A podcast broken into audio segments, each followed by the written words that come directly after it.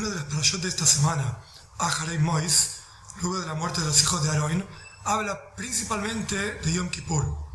En Yom Kippur, el Kohen Gadol, el sumo sacerdote, trabajaba diferentes tipos de trabajos, aquellos específicos a Yom Kippur, los hacía con lo que se llaman las ropas blancas.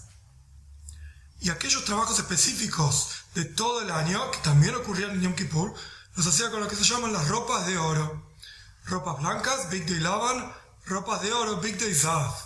La Torah explica que las ropas blancas, que cuando el Kohen Gadol terminaba de trabajar todos los trabajos de Yom Kippur, en donde se las sacaba dentro del templo, ahí se enterraban. Y para el año siguiente había que usar unas nuevas ropas blancas. No se podían usar las mismas. Las ropas de oro eran las mismas todos los años, pero las ropas blancas tenían que ser ropas nuevas cada año. ¿Por qué es esto? Una de las explicaciones es que el principal asunto de Yom Kippur es Teshuvah, es retorno hacia Dios.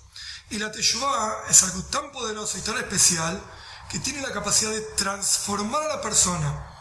Como dice Maimónides, que una persona cuando hace Teshuvah dice, yo no soy la misma persona que cometió aquel pecado.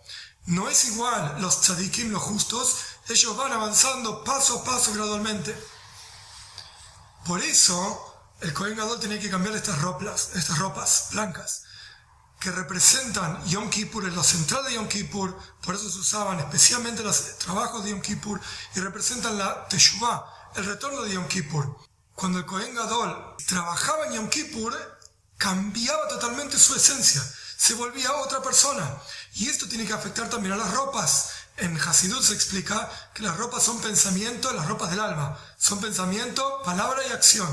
Cuando la persona internamente afecta un cambio en sí mismo, tiene que afectar ese cambio también externamente, en sus pensamientos, su palabra y acción, inclusive la forma que actúa, la forma que habla y la forma que piensa. Este es un simán, una señal de la verdadera Teshuvah. Cuando la persona realmente empieza a sentir ese cambio, no solamente en lo más profundo, sino en lo externo también. Por eso, el Kohen Gadol no podía usar las mismas ropas al próximo año. Si ya era otra persona, esto tenía que afectar también sus ropajes físicos, las ropas blancas, y del alma, pensamiento, palabra y acción.